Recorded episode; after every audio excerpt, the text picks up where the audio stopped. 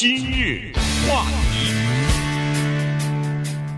欢迎收听由钟迅和高宁为你主持的今日话题。Michael Bloomberg 呢是前纽约市的市长，同时他又是彭博通讯社的老板啊，拥有人。那么他在去年十一月份宣布要参选这个总统提名啊，在民主党之内争夺这个提名之后呢，对他自己的新闻机构就是彭博通讯社来说呢，是一个挑战。在去年十二月份的某一个礼拜五的上午啊，在彭博社的会议室里边，他们的总编叫做 John。Micklethwait 他就召开了一个会议啊，这个参加会议的呢是彭博社的一百名左右的这个政治记者，专门报道有关于政治方面，其中就主要的现在二零二零年，那就是要报道这个竞选方面的这个消息了。那么大家都是有点担心或者拿捏不准尺寸啊，应这个尺度到底应该怎么做法？呃，怎么报道才算是公正？怎么报道老板 才不会？呃，这个有失偏颇哈，呃，这个时候呢，他们的这个总编呢就告诉他们说，尽管 Michael Bloomberg 自己的老板呃在参加总统的选举或者是争取民主党的提名，但是呢，并没有改变他对整个新闻媒体的这个诉求和承诺啊，也就是说，尽量要向外界展示他们仍然是一个独立的媒体。嗯。这事儿值得讲一讲，原因是彭博他的民调支持率昨天公布呢，已经窜到了党内的百分之十九。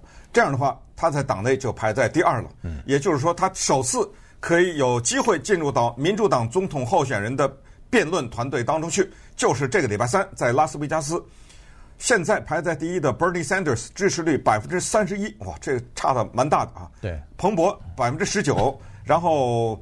拜登是百分之十五，呃，Sanders 啊，不是 Sanders，是那个 Warren 十二，呃，Amy Klobuchar 九，Pete Buttigieg 八，就是这么这个情况。为什么念这些人的名字？因为礼拜三就是刚才上述的念的这些名字的人在拉斯维加斯进行辩论。那么这事儿呢，引起了民主党的格外的警惕，因为彭博严格的说呢。是用砸钱来换得了今天的这个地位，呃，他比人家晚出来将近一年呐，但是一路走到了这儿，而且这个势头啊，看上去还不减呢。那么他又是一个媒体的老板，这个呢，其他的几个候选人特别的没没有办法 啊，因为他真的拥有一个媒体，而且这是一个特别大的媒体，而且这是一个全方位的媒体。Jeff Bezos 他拥有《华盛顿邮报》，没没问题，他不选总统啊。嗯，对。呃，他可以在《华盛顿邮报》上面有社论啊，有观点啊之类的，你也拿他没什么办法。可是，如果彭博选总统，如果，呃，这里强调“如果”二字，他下面的新闻工作者说他全是好事儿，说其他候选人全是坏事儿，那么这个影响是非常大的。不过反过来，我们讲一下媒体。有所谓的中立的媒体吗？应该说是几乎没有。呃，为什么？因为中立只是一种可遇而不可求的追求，它的背后其实有金钱，也有理念。比如说，怎么会有这样的一句话说，美国有些媒体是自由派的媒体，有些媒体是保守派的媒体？怎么会有这样呢？媒体不都是中立的吗？怎么会一个媒体怎么会有预设的立场呢？呃，他就是有啊，没有办法，百分之百中立的媒体是有吗？在美国肯定没有。他呢，追求中立，但是寻找角度。比如说，举给大家举例啊，说移民非法移民进入到美国，我就报道说，川普总统拆散了家庭，是事实吗？是，对不对？哎，你再看一个保守派的媒体，大量的非法移民冲向边界，对不对？同样的说的事儿，呃，但是他们用不同的事实来报道，还有就是不提某些事情。我昨天还在看 Fox 电视台和 Fox 的网站，他提一件事情，说现在出了一本新书，揭露克林顿在二零一六年的时候，我说的是总统克林顿啊，二零一六年的时候在停机坪上和当时的司法部长 Loretta Lynch 秘密会见三十七分钟。影响美国总统大选。到了后来，因为联邦调查局是受美国司法部控制的，后来联邦调查局取消对克林顿的太太的调查等等，说是当时在飞机上是克林顿面授机宜啊，给司法部长施加压力。他们尽管两个人都不承认，说两个人谈的是家庭问题，谈的是孙子辈的孩子的问题。这么一个诗，一本书出来是新闻，你再看自由派的媒体。没这条新闻，嗯，没没有这件事情，这可是在福斯电视台，这很大一条新闻，对不对？你说川普总统给乌克兰总统打电话是是事实，白宫把电话的内容都公布了。我这边报道，呃，总统已经是滥用职权，哎，那边的报道是说，哎，怎么大家都报道川普总统打电话，怎么没人报道说拜登的儿子涉嫌腐败呢？对不对？怎么不调查这件事情呢？啊，这举了以上的例子，这样的例子，我可以告诉大家，成百上千，呃，就同一件事一个角度，或者提一件事情，不提另外一件事情，就决定这个。那么彭博来说呢，他的媒体，尤其是他的财经报道，那是极有公信力的。但是他同时还有另外一个大的团队，叫 Bloomberg News，就是彭博新闻社。嗯，这个里面是全面的报道，他下面的工作人员和。追求所谓中立的这些记者，现在真的是面临这个困境。对，尤其是在这个新闻报道里边，有一个美国的媒体啊，有一个独特的东西叫调查新闻。这个调查新闻这个团队不得了哈，他们是对呃，就是政府行政机构，尤其是和竞选当中的一些政治人物进行一些调查。这些调查他们会挖得很深，会把一些别人不知道的东西他给你挖出来。所以，这个很多的候选人其实都特别害怕自己如果有一点儿，呃，这个就是隐藏在什么某个角落里头，人家不太知道的几十年甚至几十年前的这些东西，哎，这些媒体的记者都会给你调查出来啊。所以，这个这个是很很了不起的。这些调查的目的啊，其实是为了追求一个东西——独家。对对吧？第一我我把它调查出来，我先把它抛出来。对，第一个是独独家，嗯、第二个就是媒体人的这个责任，就是他要监督你，嗯、尤其是行政当局，你手里有了权力了，那我要对你进行监督啊。所以你这个不违法的东西啊，你这个呃滥用职权的东西，他就想要给你挖出来，想要给你调查，告诉民众啊。呃，那情况是这样子，就是说。一个媒体大亨去竞选总统呢，在美国这种事情少之又少。一翻开美国的历史呢，一九零四年曾经出现过一次啊，William Hearst，他呃，William Randall Hearst，这就是我们 西部的这个媒体大大亨了。赫氏古堡啊，赫氏古堡就是他以前的家呀。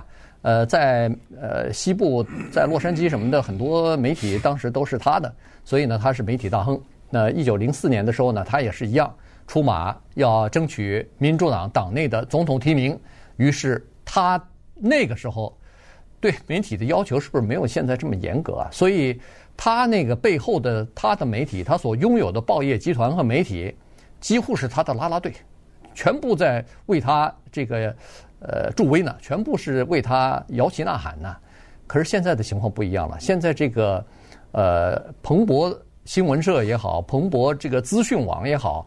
它里边一共有两千七百多名的记者，这些记者他们的这个就是呃责任就比较重大了。而且呢，进到彭博社的时候，每一个新进的记者都会得到一本书，这个是你进去以后恨不得是必修课，先给你一本彭博自传 让你看，然后呢，告诉你一些规定。其中一条铁的规定就是，在我们彭博社的新闻报道里边有一个禁忌，这个禁忌就是不能报道老板的个人生活和他的私有财产的情况。嗯，呃，这两个东西不能碰。好了，你做记者在这个媒体当中，你不能做这个。彭博自己在接受采访的时候明确的说了，他说：“我不希望我旗下的人。”报道让我难堪，或者让我呃呃失身份的这些东西啊，不愿意看到，所以这个当然是他的旨意。可是你现在要参加总统选举了，那对你的这个禁忌是不是还维持呢？如果这样的话，别人的禁忌你可以挖，别人的负面的东西你可以挖，你自己的不能报道，这个公平吗？嗯，当然，现在他们呃通讯社是说呢，因为我们有这个所谓调查小组嘛，那我们至少做这个承诺，就是在调查方面呢。我们反正民主党阵营里的候选人，我们都不调查啊。他现在是这么说的。那么一视一视同仁，一视同仁。那稍等会儿我们再看看彭博通讯社啊，或者他的新闻社呃面临的一个很棘手的问题，也是一个特别独特的问题，也是一个非常有趣的问题。今日话题。欢迎继续收听由钟迅和高宁为你主持的今日话题。这段时间跟大家讲的呢是纽约市的前市长，也是亿万富翁啊，这个彭博通讯社的老板 Michael Bloomberg，他呃宣布参选这个民主党的总统提名竞赛之后呢，竞选之后呢，他的这个新闻社该如何处理他参选这件事情？既要公平的报道，又不能让老板太生气、太恼火，这就有难题了啊。那刚才说过了。他们在开会的时候呢，他们的总编是给出来说是我们该怎么报道还是怎么报道，因为我们作为一个独立的、公正的媒体，这一点立场是不能改变的。呃，但是有些记者反映说，不管我们怎么报道，都有人说我们是有偏见的，包括就别说是共和党的川普了，就是民主党内的其他的候选人也说你是有偏见的。呃，有的这个消息来源以前是给我们提供消息的，现在不回电话了。有一些正常的报道，呃，登出以后，对方的或者竞选对手的这个阵营竞选班子打电话来了，指责说你是有偏见的。所以有的时候呢，他们真的是两难。这个有的时候抓耳挠腮的。没什么办法。嗯，实际上媒体它真的所有的媒体都有这个问题，尤其是他们这种有提供付费服务的，他的财经报道应该说是它的公信力在华尔街是相当大的，所以很多的大公司花很多钱嗯买它的财经报道。可是为了做到中立，不能因为你花了我的钱，比如说你这家公司表现有点问题，那我总得写呀，我总得说呀。尽管你可能花了很多的钱买我的消息，但是没办法，我得写。所以其实多少年来，先不要说竞选总统，光是在他的财经报道这方面，华尔街一些大公司常常投诉他们。嗯，那就是说，哎，你看给点面子，对不对？这么多钱给你们，这有的话你也知道，在新闻上就这么回事儿，多说一句少说一句，对不对？这是很难分清的。但是财经报道真的不一样，因为财经报道你对一个公司的表现的这种分析。那是直接影响到人家无辜的一个投资人的决策嘛，对不对？对，而且而且这个股价股价马上就对这个见分晓，那个时候就是一句话，对，有的时候呃一句话就能够影响一个整个的股市的走势，所以这他也没办法。这一点呢，我觉得因为他们做了这方面的努力，所以他今天变成这么大一个富豪，那也是这个原因嘛，对不对？就是说他们致力于在这方面提供正确的信息。但是反过来，在英文中也有这么一句话，呃，可能大家也都知道，呃，叫做 "Don't bite the hand that feeds you"，就是不要去咬那个喂你的那只手。这指的可大概指的是狗啊，因为狗手喜欢咬人。但是那一只喂你的手，你别咬啊！你把它给咬了，谁喂你啊？普通的情况下，把这句话翻译成过河拆桥，但是呃，不是十分准确，因为过河拆桥呢，它的意思是已经过了，已经过了，对。但是这个手还在喂你呢，对对，对不对？那没过呀，给你给你写支票，给你写薪水支票的那个人，你，你不能去得罪他呀。所以这句话呢，我不知道有没有特别恰当的中文翻译了哈。但是普一般来说翻译成这个不是十分的准确。那咱们就直译，就是别咬喂你那只手。那彭博那只手，尤其是签支票的那只手，就是喂下面这两千七百多人工作人员的手。不过呢。呃，有的话还得这么说，还是得呃公平的讲，就是他下面啊有一个专门跟随着彭博竞选的这么一个人，叫做呃 Mark Niket。嗯。呃，这个人呢，他发的一些报道，咱们就是拿事实说话啊，就看他发出来的一些报道呢，到目前为止看的还算是蛮公正的。你比如说，他发出的报道就有呃，就直接就是说，彭博啊，关于一些经济问题啊，什么鉴宝问题啊，叫做。呃，他的理念不明，哎、就是说你那个比较含糊，讲的不太清楚。呃，比如说彭博前段时间啊挖出来，他早年做市长的时候，对一些黑人呢、对女性啊说过一些不太有利的话。那这可报道可不报道的事儿，哎，Mark Niket 他就给写写出来了，对他就给报道出来了。还有包括当年彭博对于黑人的所谓搜身的这个问题，尽管他后来有道歉，但是这个事儿毕竟算是他政治上的，其实我觉得不能算是污点，但是至少是一个他需要不断的解释的地方，对不对？对呃，这个 Mark Niket 也写文章啊，对也写就是说他当年对黑人有歧视行为，这种就是说什么。在大街上，只要是看到黑人，我怀疑我就停下搜身。怎么其他族裔你不停下来搜搜身呢？不，他是他是都停下来搜身，嗯但是查下来以后呢，发现这个停下来车的人大部分都是黑人，对都都都是黑人不是他不是专捡黑人，但是比例出奇的高吧？对啊，这这个那你这阵儿就不好解释了。呃，这个也就被写出来了。那么彭博也道歉吧，那对怎么办啊？对，而且像这种事情呢，你看明天晚上的这个民主党总统候选人之间的辩论。他这个事情有的被其他的人提出来呢，他有的解释呢，呃，这咬住不放的。对，嗯、这个这个做法呢，尽管在当时是呃打击犯罪嘛，当时是起到了一定的效果的，而且效果比较明显。但是，呃，政治正确这东西你就不好说啊，你就不能呃没法解释这个事情。还有就是，彭博社他还采取了另一个另外一个做法，我觉得也是挺挺聪明的哈，就是说自己的记者不是不能写吗？或者是有顾忌吗？没关系，我们的竞争对手《华盛顿邮报》《纽约时报》写的一些关于彭博的或者是政治竞选的这方面的文章，我们转载。嗯，哎，这这可以吧？我们不是我们自己写的，但是我们把他的这个作为比较功利的报道，公就是不带偏见的报道，我转载，那你其他人不能说我有偏见了吧？嗯，所以他就做这种，呃，就是在各种方面呢，他试图还是让自己保持一个比较功利的这个立场，否则的话呢，他说你逐渐的就会伤害到我们的核心的这个经济利益。这个就是刚才所说的付费的那些财经方面的数据。你财经报，你你这个政治新闻的报道出现了偏差以后，逐渐的可能就会波及到人们对你的财经报道方面的怀疑。那这样的话，呃，公司的这个信誉可能就会出问题了。对，刚才讲过他的主编。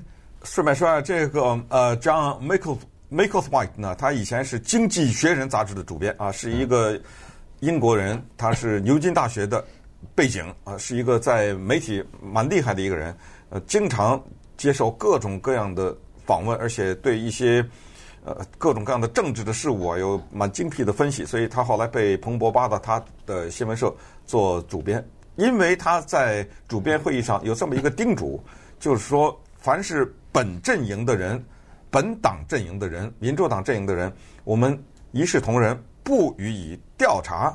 但是有事儿我们还是报道，但我们不去挖他。嗯。可是对于川普阵营的人，我们要挖，尤其是川普总统要挖，因为他说了这个话，让川普总统呢非常的恼怒，以至于呢，现在川普总统有一些新闻活动，他先让下面的人扫一下。嗯，看看有没有彭博社的人。你比如就不久以前，Jennifer Jacobs，这是彭博通讯社的一个记者，参加川普总统的记者会，一下被川普总统看见了，他在下面坐着呢，马上跟身边的工作人员去，请出去，请出去，嗯，啊，把他请出去。之前还请出去过 CNN 的人，对不对？对。啊，现在就是彭博通讯社的人，川普不让他参加他说，你你站在川普的角度想，也有道理啊。嗯，哪有这么规定的呀？对不对？你这个媒体只骂我不骂你自己，那行啊，那你骂我，我也可以不让你参加。顺便说一下，川川普总统的记者会也好，呃，新闻发布会各种，他阻止某些记者或者某些新闻单位参加，一点没犯法，你这个一点问题没有。他只要他有一个理由的话，他依然可以阻止。嗯。他的理由就是这些媒体对我不友好，这些媒体对我不公正啊，所以呢，我就不让他们参加啊。这个其实，在他上任以后，这方面的这个就是指责啊、批评是非常多的哈。那除此之外呢，还有一个问题，将来也会面临。当然，这个现在彭博社说考虑还太早，他们也不想考虑，或者说是还没有时间去考虑。就是万一我说的是，万一如果这个 Michael Bloomberg 当了总统以后，嗯、那他这个通讯社怎么办啊？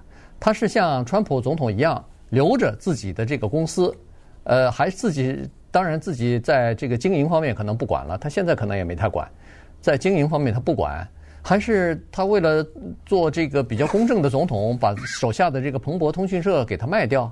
他曾经说过他要卖，对，他说如果我当选总统的话，我就卖，就卖掉他。对，如果卖了的话呢，其实下面的工作人员也觉得呃挺就是挺担心的，因为他们认为说现在。这个呃，Bloomberg 呢，当老板的时候呢，他肯花钱，他比较慷慨，对他比较慷慨。你要知道，任何一个通讯社支持这个支撑一个新闻团队，这个是最费钱的。但是呢，他肯花这个钱。可是人们担心了，说如果要是卖掉的话，新的东家可不见得愿意支撑，或者说花这么多的钱去支撑一个新闻团队。所以那个时候恐怕就要出现这个裁员的情况了。可是如果不卖的话，那这个又成为问题了。那这个，呃，你当总统了，行政机构的这些，哎，对媒体的这个监督的责任，怎么来监督呢？你的你的一些呃事情或者做的不妥当的地方，我们是不是可以评论呢？所以这就是一个新的课题了。所以现在媒体或者说其他的记者问到这些事情的时候呢，彭博通讯社的都人都说，哦，现在还太早，现在言之过早，现在咱民主党的。呃，这个候选人提名还没拿到呢，呃，先不考虑这些事情。但是如果他真拿到了民主党的总统候选人提名的话，那恐怕这个事情真的就要提到议事日程上了。